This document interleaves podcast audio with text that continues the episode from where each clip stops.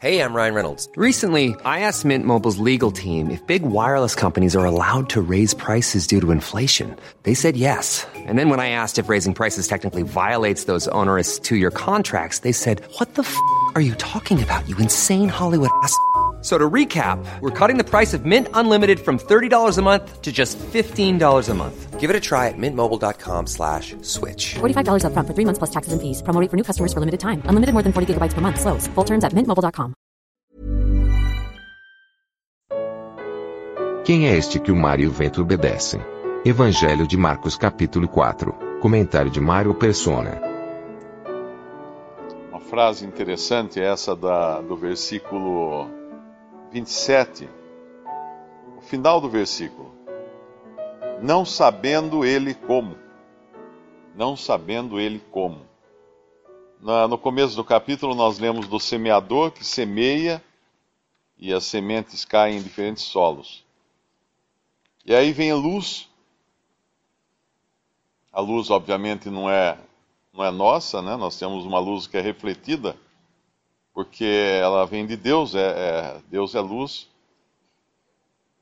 Aí, vem, aí a semente brota, germina, não sabendo ele como.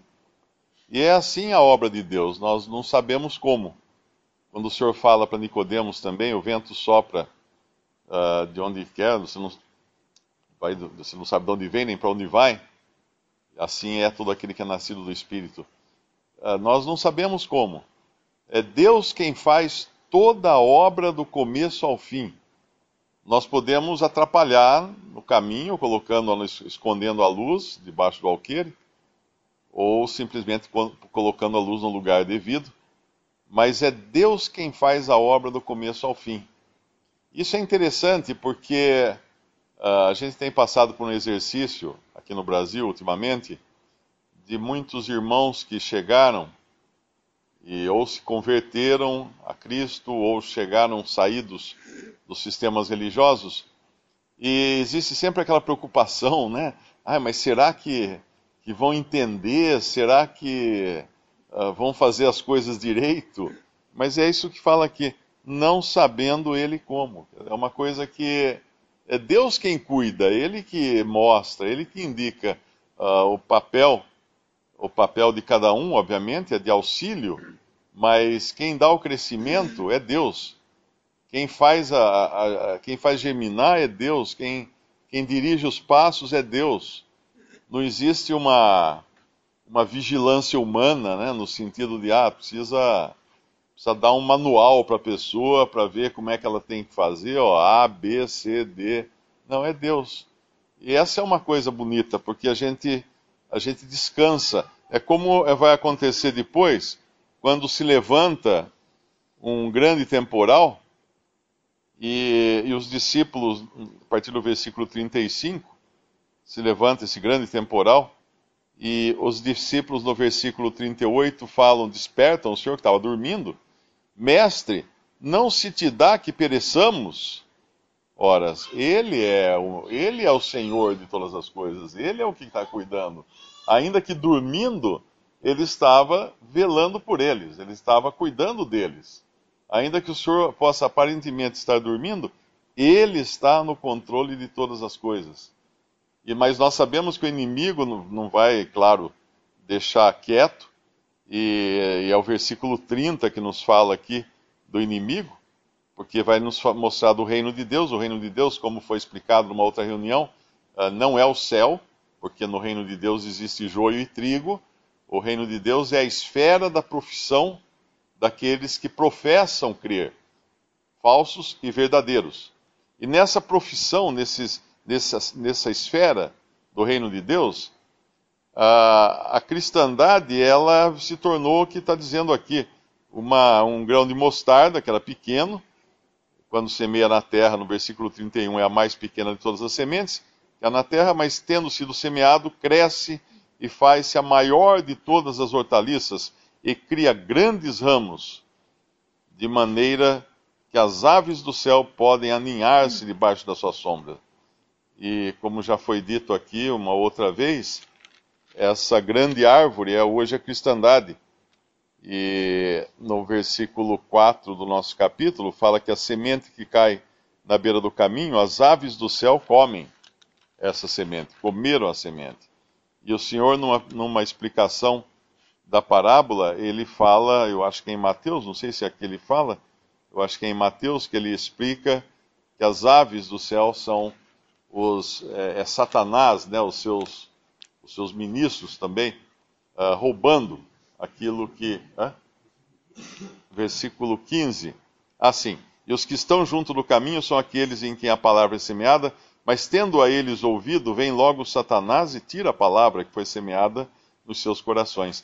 E quando nós encontramos agora essa grande árvore em que se transformou a cristandade ela tem espaço para tudo, então ela tem lugar para ninhos. Ela é uma aberração, porque ela é uma árvore que não deveria ficar desse tamanho, porque é um pé de mostarda. Um pé de mostarda não é uma grande árvore, é um pequeno arbusto, mas ela se torna uma grande árvore porque ela, ela está crescendo fora do normal. Ela é uma aberração, ela é uma coisa que não é normal. Por quê? Porque tem os falsos e principalmente porque também ela tem espaço para esses ninhos uh, das aves do céu, para os, os ministros de Satanás se aninharem nessa grande árvore que nós hoje sabemos que é a cristandade. Lá em, em Apocalipse, capítulo, eu acho que é o 18, se não me engano, quando cai a Babilônia, é, no capítulo 18, versículo 2: E clamou fortemente com grande voz, dizendo: Caiu, caiu a grande Babilônia e se tornou morada de demônios e coito de todo espírito imundo e coito de toda ave imunda e aborrecível. Essa é a, essas são as aves que fizeram ninho na cristandade. Portanto, hoje nós vivemos num mundo cristianizado, porém cheio de, de ministros de Satanás, dizendo-se ministros de Deus, apresentando-se como anjos de justiça, um ministro de justiça, mas nada mais são do que ministros de Satanás. E eles estão aninhados na cristandade, eles têm poder, têm domínio e têm uma série de coisas, parecem ser verdadeiros, mas lá, lá o Senhor fala em Mateus 7, nunca vos conheci. Não, nunca vos conheci. É interessante que muitas vezes os que têm um convívio direto com o Senhor, uh, não percebem a magnitude dele, o quanto ele é, o quanto ele representa. Se nós abrimos nesse nosso capítulo 4 aqui de Marcos, no versículo 41, uh, ah, versículo 40, o Senhor, o Senhor os repreende. E disse-lhes: Por que sois tão tímidos? Ainda não tendes fé? Ainda não tendes fé? depois que o Senhor mandou o vento se calar, no versículo 39, despertando, repreendeu o vento e disse ao mar: Cala-te, aquieta-te. E o vento se aquietou e houve grande bonança. E disse-lhes: Por que sois tão tímidos? Ainda não tendes fé? Uh, aqui a gente poderia falar assim: puxa, então eles precisam aumentar a fé deles ou ter mais fé. Na realidade, o foco não era a fé. O foco não era a fé, mas era o objeto da fé. O Senhor poderia ter dito a eles: ainda não, não tendes fé em mim? Porque era essa, na verdade, era ele o objeto da fé. E no versículo 41 fala: E sentiram um grande te temor e diziam uns aos outros: mas, mas quem é este que até o vento e o mar lhe obedecem? Quem é este? Eles não sabiam quem era ele. Eles ainda tinham dúvidas de quem era ele, a quem até o vento e o mar obedeciam. E, no entanto, quando a gente vai no capítulo 2, volta para o capítulo 2 do mesmo Evangelho de Marcos, o que os fariseus dizem no versículo 7? Por que diz este assim blasfêmias? Quem pode perdoar pecados senão Deus? E Jesus, conhecendo logo em seu espírito, versículo 8, que assim arrazoavam entre si, lhes disse: por que arrazoais sobre estas coisas em vossos corações? Qual é mais fácil dizer ao paralítico: Estão perdoados teus pecados? Ou dizer-lhe: Levanta-te e toma o teu leito e anda? Ora, para que saibais que o Filho do Homem tem na terra poder para perdoar pecados, disse ao paralítico: A ti te digo: Levanta-te, toma o teu leito e vai para a tua casa. Ele tinha acabado de perdoar os pecados desse paralítico, no versículo 5. Jesus, vendo a fé deles, dos amigos do, do paralítico, disse ao paralítico: Perdoados estão os teus pecados. Aí os fariseus arrazoavam entre si, ou arrazoavam em seus corações, ou seja, eles pensavam só, eles não estavam falando, eles pensavam, por que diz esse assim blasfêmias? Quem pode perdoar pecados senão Deus? O Senhor não só podia perdoar pecados porque ele era Deus e é Deus, mas ele podia ler os pensamentos deles. Ele leu os pensamentos deles. E, e aí ele então manda o paralítico se levantar. Quer dizer, o, o, o, paralítico se levantar foi o menor milagre aqui.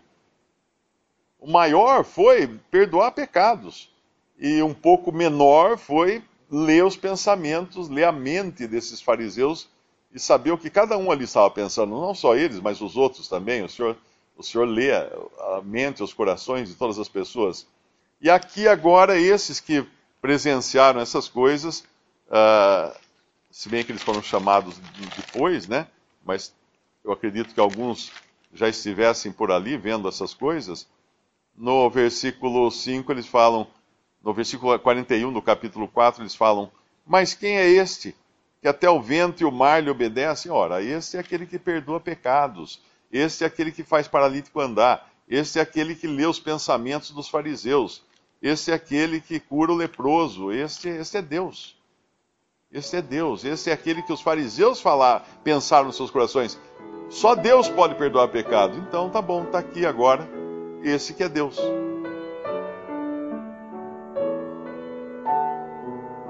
Visite respondi.com.br. Visite também 3minutos.net.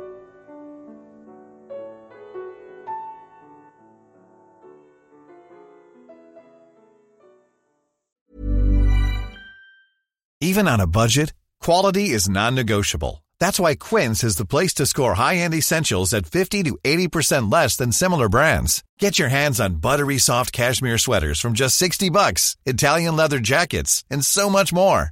And the best part about Quince, they exclusively partner with factories committed to safe, ethical, and responsible manufacturing. Elevate your style without the elevated price tag with Quince. Go to quince.com slash upgrade for free shipping and 365-day returns.